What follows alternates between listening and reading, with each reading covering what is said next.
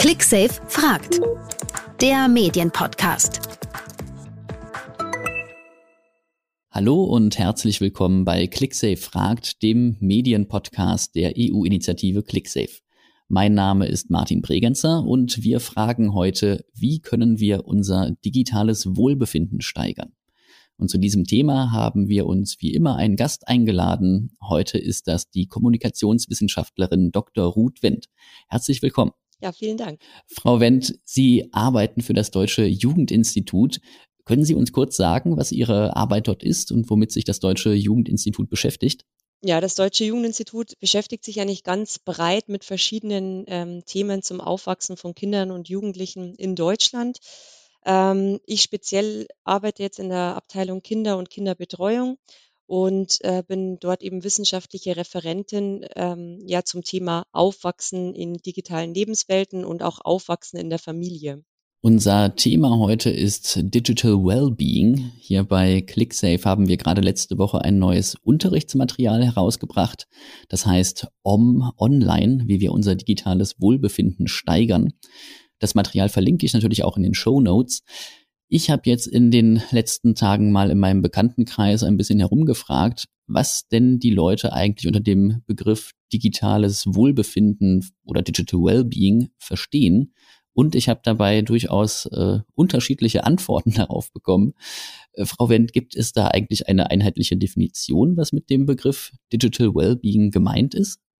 Ähm, naja, man muss da mal vielleicht ansetzen an dem Konzept Wohlbefinden generell. Und da ist, glaube ich, immer ganz wichtig, dass man sich vor Augen führt, dass Wohlbefinden sowohl eben das Vorhandensein von ja, positiven Gefühlen und Resilienz und ähm, ja, solchen Aspekten ist, und dann gleichzeitig aber auch die Abwesenheit von negativen Gefühlen, ähm, ja, negativen Erfahrungen von Schaden und Ähnlichem. Das ist sozusagen immer diese zwei Dimensionen, die da mitspielen, ähm, die aber natürlich auch nicht irgendwie zwei Seiten von der Medaille sind, weil es kann ja beides irgendwie Gefühle auch gleichzeitig natürlich auftreten.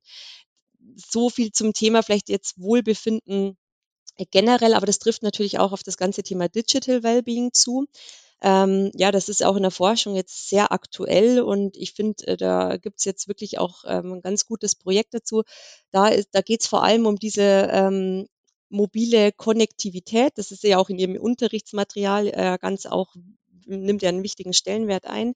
Und da auch wieder diese Zweischneidigkeit. Ähm, einerseits eben mobile Konnektivität, die eben ja so einen Zugang zu einer Vielzahl an Informationen ermöglicht, auch eine generelle permanente soziale Verbundenheit, aber auf der anderen Seite eben auch wieder ja auch Gefahren birgt, wie ähm, Fear of Missing Out oder ab, zu viel Ablenkung ähm, und auch so ein Kontrollverlust. Und hier eben auch als Definition wiederum das Digital Wellbeing sozusagen, ja, hier kann man es eigentlich auch so sehen, dass es so ein ja, maximaler ähm, Benefit sozusagen ist aus diesen ganzen ähm, Vorteilen, die man eben mitnehmen kann aus dieser mobilen Konnektivität.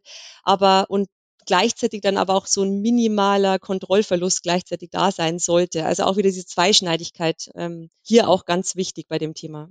Also bei meiner äh, ja, kleinen Umfrage, die also zugegebenermaßen statistisch äh, wahrscheinlich nicht sehr aussagekräftig ist, ähm, da kam am häufigsten die Assoziation mit weniger Nutzung. Also Digital Wellbeing bedeutet, äh, weniger das Smartphone zu benutzen oder weniger auf Social-Media-Seiten aktiv zu sein. Und dem liegt ja irgendwie die Annahme zugrunde, dass wir ja also eigentlich zu viel online sind, zu viel das Smartphone nutzen oder zu viel Social Media benutzen.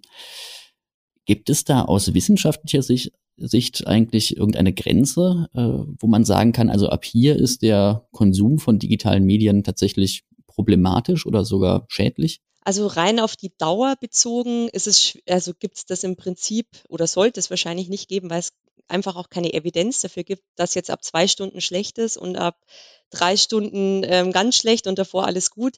Ähm, also sagen wir es mal so, in der Forschung ähm, mit Kindern und Jugendlichen, das ist natürlich eine der Fragen, die die Eltern immer stellen, sozusagen, wie viel ähm, Bildschirmzeit am Tag ist gut und wie viel ist schlecht. Und es gibt auch ähm, dazu ähm, ja offizielle Empfehlungen, die immer mal wieder aktualisiert werden. Also zum Beispiel unter 18 Monate gar keine Bildschirmzeit, dann irgendwie 20 Minuten ähnliches. Wobei, wie gesagt, die Kritik oft ist, ähm, dass es hierfür auch keine wirkliche Evidenz gibt, dass es ab dann gut oder schlecht wird. Ähm, wichtiger ist einfach, da ist man inzwischen auch, hat man Konsens in der Forschung, wichtiger ist natürlich der Inhalt bei den Kindern speziell, was wird genutzt, welche Inhalte werden genutzt ähm, und auch angepasst auf die Lebenssituationen der Familien. Man muss natürlich das auch immer sehen, für manche Familien ist es vielleicht auch ganz relevant, dass das Kind dann abends einfach eine halbe Stunde die Bildschirmzeit hat, wo dann eventuell ähm, die Eltern Entlastung haben, das Essen herrichten oder sonstiges und das auch nicht pauschal schlecht ist sozusagen, sondern einfach dann vielleicht in den Alltag der Familie gut reinpasst, äh, ein Ritual auch ist. Also das ist sowas und deswegen, das gilt natürlich auch für die Erwachsenen, ähm, dass du diese Zeitperspektive, die reine Zeitperspektive schwierig ist zu sagen, es, die Dauer ist das Entscheidende. Ähm, und auch in der Suchtforschung geben, ist ja auch sagen wir mal, die, die Nutzungszeit ein Kriterium, das mit Sucht korreliert, aber das nicht das Definitionskriterium sozusagen ist, sondern da mhm. gibt es dann ja. eben andere Kriterien, die wichtiger sind. Ähm, und ja, das ist, glaube ich, ganz relevant. Hier auch nochmal da, ähm, aktueller Forschungskonsens so ein bisschen ist schon, dass man auch dieses Di Thema Digital Wellbeing auch von, am besten von diesem ganzen Thema Handysucht und exzessive Nutzung trennen sollte, ähm, weil es eben zwei verschiedene Konzepte, Aspekte sind und Wellbeing eben mehr ist, wie ähm, die Nutzungszeit zu reduzieren. Wissen wir denn da eigentlich äh, was Genaues, ähm, was Kinder und Jugendliche selber darüber sagen? Äh, fühlen sie sich äh, wohl mit ihrem äh, digitalen Konsum? Ist das okay oder haben wir da ein Problem, dass äh, Kinder und Jugendliche davon berichten, dass sie sich eigentlich unwohl fühlen? Gerade die Kinder und Jugendlichen oder auch vor allem die Jugendlichen sind da schon sehr reflektiert in ihrem Umgang mit Medien. Also das ist ja so, dass man oft ähm, so den Eindruck gewinnt, äh, wie so Zombies sitzen sie vor dem Bildschirm und tun nichts anderes. Ist nicht der Fall. Sie sind reflektiert und sie nehmen auch diesen Druck wahr, also diesen Kommunikationsstress, Kommunikationsdruck, der wird auf jeden Fall wahrgenommen. Ähm, es gibt äh, auch Regeln im Freundeskreis, ähm, die dann dazu beitragen, dass man das eben reduziert. Also beispielsweise, wenn wir uns jetzt alle treffen, face to face, dann werden erstmal die Handys umgedreht auf den Tisch gelegt. Ähm, solche, ja, solche Aspekte oder solche Regeln berichten uns die Jugendlichen immer wieder. Und da zeigt man, dass sie zum einen reflektiert sind, aber dass sie zum anderen diesen Kommunikationsdruck und Stress schon wahrnehmen auch. Es gibt auch immer wieder Jugendliche, die dann eben versuchen, irgendwie, glaube ich, das zu steuern, auch also wirklich zu sagen, wir reduzieren jetzt die Nutzungszeit. Aber ich glaube, wichtig ist, und das ist ja auch ein zentraler Punkt, dass gerade wenn man sich vor Ort zusammentrifft, dass man diese Zeit nutzt und eben nicht dann gleichzeitig noch mit anderen äh, chattet. Und das machen, glaube ich, schon viele Jugendlichen und nehmen das auch wahr als ähm, Gefahr sozusagen, ja. Wie lässt sich das denn ähm, erklären, dass eigentlich so viele, also Erwachsene, aber auch Jugendliche sagen, eigentlich wollen wir vielleicht weniger Nutzung von digitalen Angeboten, wir wollen nicht ständig das äh, Handy aus der Tasche nehmen, wir wollen nicht ständig auf irgendwelche Nachrichten antworten, wenn wir uns eigentlich mit anderen Leuten treffen und äh, das als Problem wahrgenommen wird. Warum fällt uns das dann trotzdem so schwer, das einfach zu unterlassen? Ja, das ist, äh, kann man auch wieder gut mit dem Konzept Wellbeing erklären, weil es ist eben nicht nur ähm, ja diese Abwesenheit von Kontrollverlust, den man dann ja vielleicht hat, sondern es ist ja auch gleichzeitig die Vorteile, die man diese über diese mobile Konnektivität eben hat und die ja auch jeder von uns wahrnimmt, gerade in Zeiten von Corona, soziale Verbundenheit, ähm, einfach eine Vielzahl an Informationen, an Inhalten, die man benötigt in jeder Lebenslage, sei es für Schularbeiten oder sonstiges. Ähm, die Freizeitnutzung, die einfach stark darüber genutzt wird, ähm, also dominiert wird einfach. Ähm, das heißt, wir nehmen einfach auch viele Vorteile und Benefits wahr, die es uns natürlich dann auch schwer, schwerer machen, eben ähm, ja die Nachteile auch zu sehen oder entsprechend zu handeln. Und wir, das wissen wir auch aus der Medienkompetenzforschung, dass auch wenn die Kompetenz hoch ist, ein entsprechend kompetentes Handeln nicht immer umgesetzt wird. Und da gibt es eine Vielzahl an Faktoren, die da eine Rolle spielen. Ähm, das kann die Motivation sein, das kann auch sowas wie irgendwie die Stimmung sein. Also das auch auf psychologischer Ebene gibt es da natürlich viele intervenierende Faktoren, die da eine Rolle spielen ähm, und die man sich eben auch noch genauer anschauen muss. Ähm, und das ist, glaube ich, auch ganz wichtig bei dem ganzen Thema Digital Wellbeing, ähm, dass man sich auch nochmal vor Augen führt, das ist abhängig von der Person, von der jeweiligen, hier vom Persönlichkeitsmerkmal, von Nutzungsverhalten generell. Es ist abhängig vom Kontext. Wo befinde ich mich gerade? Sitze ich jetzt in der Schulklasse sozusagen, dann ist es ja eh schon mal mit Regeln limitiert, die Handynutzung, während ich natürlich am Nachmittag bei meinem Freizeitgestaltung da ganz andere ähm, Normen und Regeln eben gelten. Ähm, und es ist sicher auch abhängig von dem einzelnen Gerät sozusagen, von dem Medium, das ich nutze. Also äh, oder auch von der App, die ich nutze. Die unterschiedlichen Angebote, die medialen haben ja auch unterschiedliche, ja sagen wir mal so addictive Tendencies, das ja auch schon angesprochen haben, natürlich, oder auch in ihrem Material, das ja auch ansprechen sozusagen, ähm, dass ja einfach ja versucht wird, den Nutzer äh, bei der Stange zu halten, ist ja auch ganz logisch. Und da ist es ganz wichtig, eben auch so unter äh, oder so Materialien, die sie entwickeln, dass man sich das immer wieder ja auch vor Augen führt, ähm, dass da eben auch ein Anbieter dahinter äh, steht, der eben auch bestimmte Interessen verfolgt. Das ist schon auch wichtig, die Kinder und Jugendlichen dafür auch zu sensibilisieren natürlich. Ja. Nochmal ähm, im, im Generellen gefragt, ähm, Sie hatten jetzt gesagt, es kommt sehr auf die Person an, auf das eigene individuelle Verhalten. Jetzt liest man aber öfter auch mal so Sachen wie, was mir jetzt zum Beispiel in letzter Zeit öfter untergekommen ist, ähm, dass Forschende einen Zusammenhang gemessen haben wollen oder festgestellt haben wollen zwischen dem Anstieg der Smartphone-Nutzung zum Beispiel und dem Anstieg der diagnostizierten äh, Depressionen bei Jugendlichen. Dass das ähm, korreliert äh, auf eine gewisse Weise. Wie ist denn sowas dann zu bewerten? Gibt es da dann tatsächlich diesen Zusammenhang oder ist das einfach nur eine zufällige Korrelation? Also das ist äh, natürlich immer schwierig, über eine Korrelation zu argumentieren. Hierfür bräuchte man ja detaillierte Längsschnittstudien, die dann aber auch wirklich diese ähm, das nicht nur eben auf globaler Ebene sich anschauen, dass es eben da ähm, ja verstärkte oder höhere Zahlen auf beiden Ebenen gibt, sondern es eben auch auf Individualebene verfolgt wird. Eine Person, die sozusagen ihr Nutzungsverhalten, warum auch immer, ändert, ähm, ob das eben Konsequenzen für das ja, psychosoziale Wohlbefinden auch in dem Fall hat oder für die äh, mentale Gesundheit. Wie gesagt, da brauchen wir einfach Längsschnittstudien. Und selbst bei Längsschnittstudien ist es ja nicht so, dass immer die Kausalität gleich klar ist, weil es natürlich auch viele Variablen gibt, die ähm, mitspielen. Und ich meine, ich weiß jetzt nicht, auf was Sie sich konkret beziehen. Ähm, ob es aktuell eben, wenn es mit Corona auch zusammenhängt, ähm, dann ist es natürlich so, dass wir vielleicht einen Zusammenhang von mir aus auch sehen, aber da spielen ja auch Faktoren wie soziale Isolation rein. Und dann ist es natürlich schwierig. Das hängt natürlich schon alles auch miteinander zusammen. Aber wie gesagt, solche Fragen kann man einfach nur über Längsschnittstudien auch klären, indem man auch wirklich sich auch nochmal anschaut, welche Variablen zusätzlich ähm, eine Rolle spielen, die auch intervenieren. Und deswegen ist es auch so wichtig, dass man, ähm, wie gesagt, auch so dieses die persönlichen Variablen, die Kontextvariablen und auch so die medienspezifischen Variablen auch gleichzeitig sozusagen in den Blick nimmt in der Forschung ähm, und dann eben diese Zusammenhänge, die sind halt komplex, aber die sind natürlich auch in der realen Welt einfach komplex und dass man das auch gemeinsam betrachten muss. Ich glaube, beim Wellbeing ist es zusätzlich auch noch ganz wichtig, das ist jetzt vielleicht auch forschungsbezogen, aber ähm, das glaube ich auch sehr einleuchtend für die Zuhörerschaft, dass man bisher Wellbeing auch häufig erhebt in Studien, indem man eben fragt, ja, wie hast du dich denn die letzten vier Wochen so gefühlt? Und das ist natürlich, wenn ich Sie das jetzt frage, dann müssten Sie wahrscheinlich auch schon nachdenken, ja, gestern schlecht, vorgestern gut, am Wochenende war super. Ähm, mhm. So, das ist natürlich ganz schwierig. Und deswegen muss man auch da ähnlich wie bei der Mediennutzung generell auch schauen, wie man das einfach zukünftig auch besser messen kann. Und gerade Wohlbefinden ist was, was situativ extrem abhängig ist von der Situation sozusagen und variiert.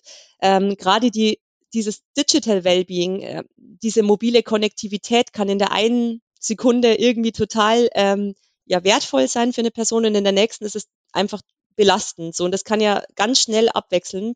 Ist ein, ist ein super dynamisches Konzept einfach auch. Und deswegen braucht man da auch neue Erhebungsmethoden. Und da gibt es auch Vorschläge in der Wissenschaft, wie man das auch besser einfach erfragen kann. Und ganz wichtig sind da eben situative Messungen, was ja wiederum über Smartphone auch möglich ist, dass man auch die Personen direkt fragt, wie fühlst du dich denn jetzt mhm. aktuell?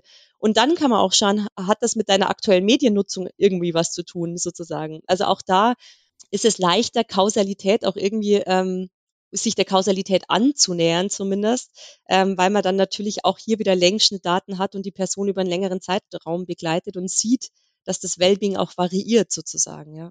Ja, das war auch ähm, eine Frage, die bei mir in der Vorbereitung aufkam. Wie man, äh, wie misst man sowas eigentlich? Also welche Methoden hat man da zur Verfügung?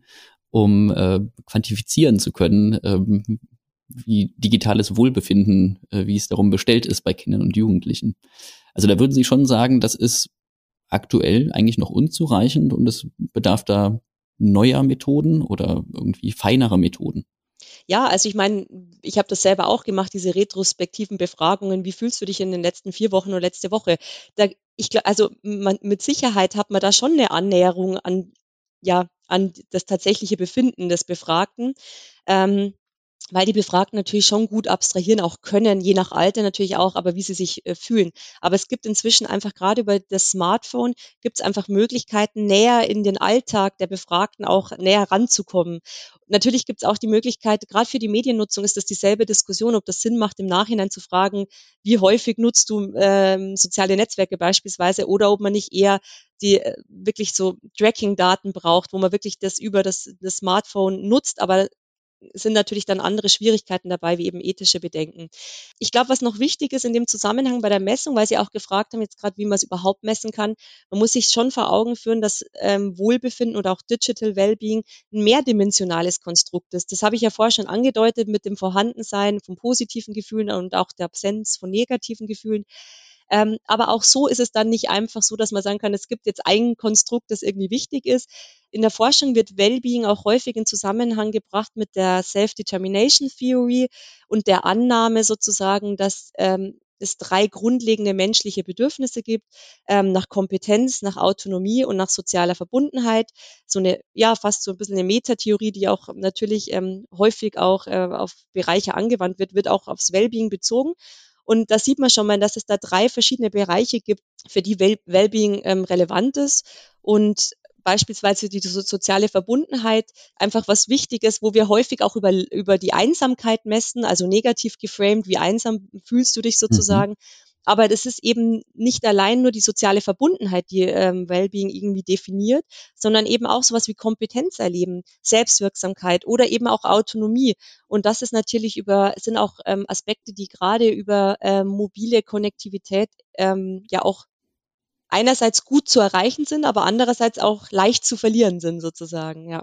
Beides, diese Zweischneidigkeit, die sieht man da auch wieder. Mhm. Ja, also ich muss sagen, ähm, es gibt eine Sache, die mir bei dem Konzept, was äh, hinter Wellbeing, dem Digital Wellbeing steht, ähm, was mir da sehr sympathisch ist. Aber dann gibt es da leider auch ein, ein Problem damit. Ähm, in der Medienpädagogik sehen wir ja schon oft die Tendenz, dass man immer eigentlich eher beschränken will oder vielleicht sogar ganz verbieten möchte. Ja, also jetzt in Bezug auf Kinder und Jugendliche gedacht, ähm, die sollen so wenig wie möglich äh, nur Zeit verbringen mit digitalen Medien. Und was mir jetzt beim Digital Wellbeing gefällt, ist, ähm, dass es nicht darum geht, ganz einfach, ja, keine digitalen Medien zu nutzen, sondern dass man sagt, man sollte sie so nutzen, dass es einem gut tut. Und das kann ja total individuell sein. Das Problem, was ich jetzt da aber sehe, ist, dass man dafür ja erst einmal wissen muss und ein Gespür dafür entwickeln muss, was einem überhaupt gut tut und was nicht. Also man braucht ja da schon eine gehörige Portion Eigenverantwortung eigentlich. Und da frage ich mich, ist das realistisch, dass Kinder und Jugendliche das leisten können eigentlich? Da haben Sie schon ganz viel angesprochen, ähm, das einfach extrem relevant ist. Aber das, genau, es ist wichtig, dass eben Kinder und Jugendliche das eben nicht alleine leisten müssen. Deswegen ist es ja auch ein zentraler Aspekt der Medienerziehung, das auch den Eltern klar zu machen, dass es eben nicht nur um die Begrenzung der Medienzeit geht, ähm, weil wir inzwischen einfach wissen, dass das einfach auch nicht realistisch ist, dass Kinder eben bis zum 18. Lebensjahr Medien so wenig wie möglich nutzen und weil man äh, den Kindern natürlich dann auch Möglichkeiten beraubt sozusagen. Ähm, und was einfach ein zentraler Punkt ist, ist eben das auch in der Medienerziehung zu implementieren, also institutionell auch, ähm, aber auch auf Seiten der Eltern. Und ich glaube, was einfach ein ganz zentraler Punkt ist, und das ist klar, das wissen wir ja aus verschiedenen Bereichen, ist hier einfach die Förderung eben von digitaler Medienkompetenz. Ist mhm. natürlich so eine Schlüsselqualifikation in unserer Gesellschaft. Auch hier gilt ja, dass es mehrdimensional ist und dass auch hier die Forschung halt noch mehr leisten muss, um zu verstehen, was versteht man denn unter digitaler Medienkompetenz. Aber eben, dass die Kinder und Jugendlichen auch an die Hand genommen werden, auch individuell abschätzen zu können, was für mich auch wichtig ist. Ähm, dafür braucht es einfach ein kompetentes Verhalten und dies setzt sich eben auch aus verschiedenen Bereichen zusammen, wo dann auch wieder Kompetenz, Autonomie, soziale Verbundenheit wiederum eine wichtige Rolle spielen sozusagen. Ähm, und das wäre für mich auch so ein zentraler persönlicher Einflussfaktor auf das Digital Wellbeing eben das Level der digitalen Medienkompetenz sozusagen der, mhm. ähm, der Individuen. Das ist was, wo wir schon gut fördern können auf verschiedenen Ebenen. Und da müssen wir auch ansetzen. Das machen Sie mit Ihren Materialien ja auch. Ich meine, da zielt ja auch drauf ab, dass man Wissen fördert beispielsweise. Allerdings wissen wir doch auch, dass bei Medienkompetenz nicht allein das Wissen relevant ist, weil das eben wiederum nicht in Handeln umgesetzt wird. Da spielen eben auch ähm, andere Aspekte Fähigkeiten, Motivation, auch emotionale Aspekte im Alltag sozusagen eine Rolle. Aber das ist natürlich der andere Aspekt zu Digital Wellbeing, der weiter gefördert werden muss, auch in der Forschung, ist eben der, das ganze Konstrukt digitale Medienkompetenz. Ähm, aber wie gesagt, da stehen die Jugendlichen auch nicht alleine da. Ist einfach ein wichtiger Aspekt in der Medienerziehung. Genau. Und ich glaube, wir wissen inzwischen, wie wichtig die Förderung von Medienkompetenz ist. Das ist ja auch auf EU-Ebene inzwischen ein großes Thema ähm, da vielleicht eher unter dem Schlagwort Digital Skills, aber es ist ja im Endeffekt mhm. egal, wie man es nennt sozusagen. Es ist ja eigentlich dann doch dasselbe. Ähm, genau, und da ein wichtiger Punkt. Und das, genau das, was Sie gesagt haben, wir wissen inzwischen, dass ähm, Jugendliche, die viel ähm, ja, Möglichkeiten aus digitalen Medien ziehen und da auch Vorteile für sich rausziehen, die begegnen häufiger auch Risiken vielleicht, aber die können eben auch diese Möglichkeiten dann auch nutzen. Und dieses Bewahren vor Risiken und Schaden führt häufig auch dazu, dass man den Jugendlichen dann auch die Möglichkeiten der digitalen Medien eben nimmt. Und deswegen auch hier ist es wichtig, so einen Mittelweg zu gehen. Und das ist aber auch wichtig, dass der natürlich den Eltern vor allem auch klar zu machen, ähm, gerade wenn es um jüngere Kinder geht, ähm, dass es auch ein Mittelweg sein muss sozusagen, auch bei der Bildschirm oder der Nutzung von digitalen Medien. Ja, ja ich glaube, das ist, ähm, ich würde fast behaupten, das war in, in jedem äh, Podcast dann irgendwie die Quintessenz. Es sind immer mehrere Säulen. Also es kann nicht nur die Aufklärung sein, zum Beispiel, dass man weiß, wie diese Plattformen funktionieren und wie sie einen vielleicht beeinflussen wollen, sondern ähm, es gehört zum Beispiel aus meiner Sicht dann auch dazu, dass diese Plattformen auch auf eine Art und Weise ähm, designt sind, dass sie eben nicht ähm, solche Mechanismen ausnutzen, wenn sie wissen, sie wär, ähm, diese Plattformen werden auch von Kindern und Jugendlichen genutzt. Das ist ähm, ein, ein Punkt, an dem man immer wieder ankommt eigentlich. Wenn wir jetzt sagen, gut, eine von den wichtigen Säulen ist es, Kinder und Jugendliche dabei zu unterstützen, dass sie ähm, lernen zu erspüren, was ihnen im Digitalen gut tut und äh, was zu ihrem Wohlbefinden beiträgt. Wie können wir das denn erreichen? Wie können wir Kinder und Jugendliche dabei unterstützen? Indem man sozusagen einfach auch akzeptiert, dass digitale Medien ein essentieller Teil ihrer Lebenswelt sind ähm, und sozusagen das auch in Bildungsangebote natürlich integriert, auch die eigenen Erfahrungen eben dass die relevant sind.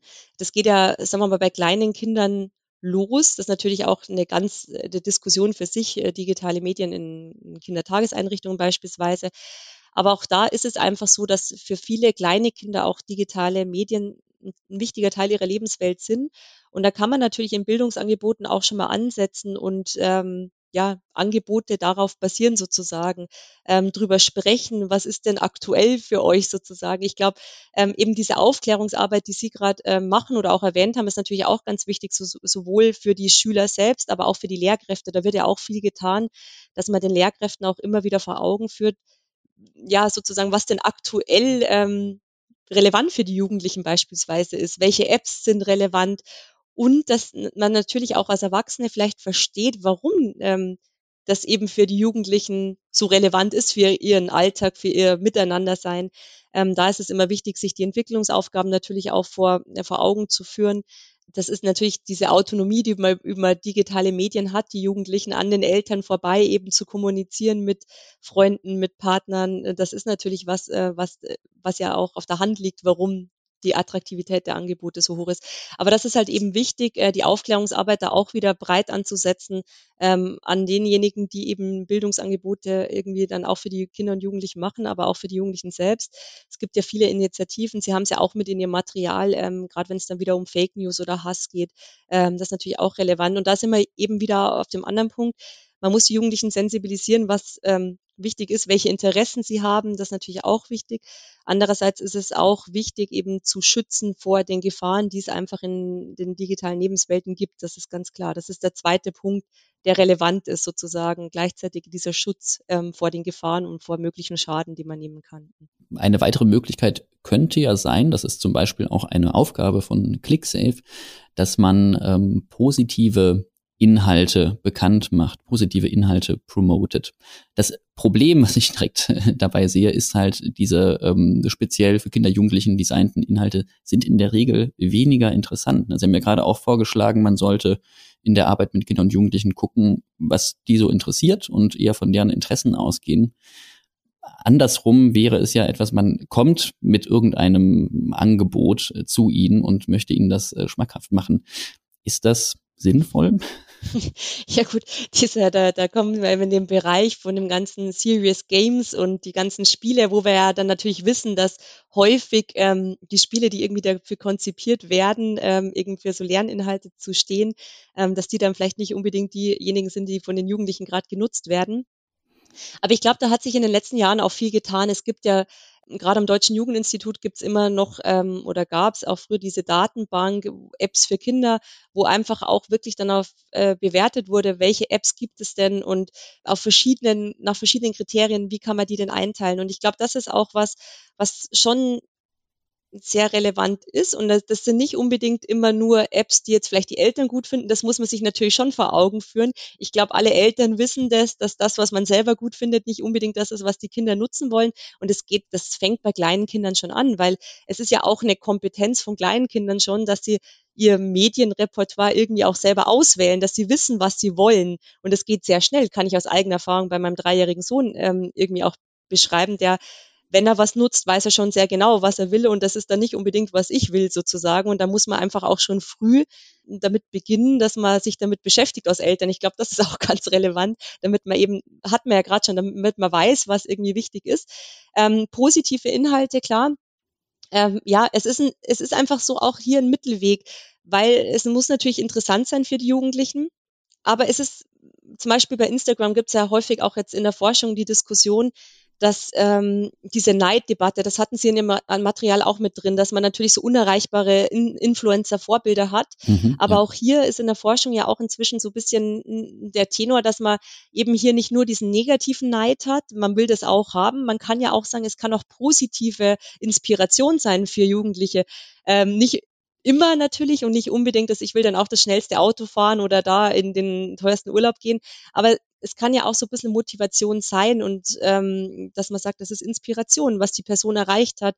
Ähm, es gibt ja auch viele Themen auf Instagram wie ja, Nachhaltigkeit, Klimaschutz, die da eben auch positive Inhalte für Jugendlichen sind.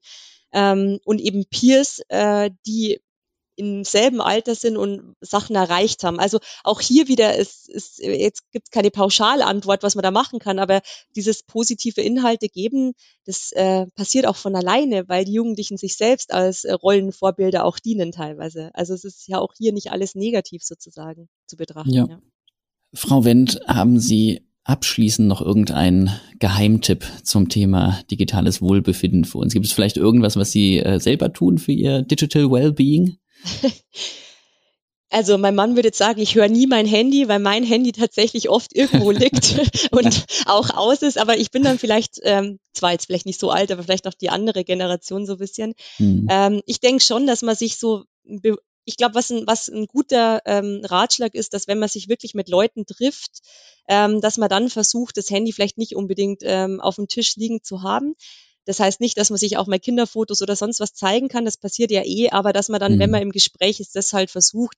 Ähm, das machen Jugendliche, das sollten wir auch machen, glaube ich. Ähm, aber ansonsten ist es wirklich auch es stark situationsabhängig, ähm, denke ich mal. Das muss man sich vor Augen führen und es bedarf einen hohen Grad an Eigenverantwortung sozusagen, äh, das, das Thema Digital Wellbeing, aber es für uns ist halt wichtig als Medienpädagogen auch sozusagen, dass wir da die Kinder und Jugendlichen gerade an die Hand nehmen über verschiedenste Angebote, was sie ja auch tun sozusagen mit ClickSafe. Das werden wir auch weiterhin machen, weil das Thema bleibt, glaube ich, noch eine ganze Zeit lang aktuell.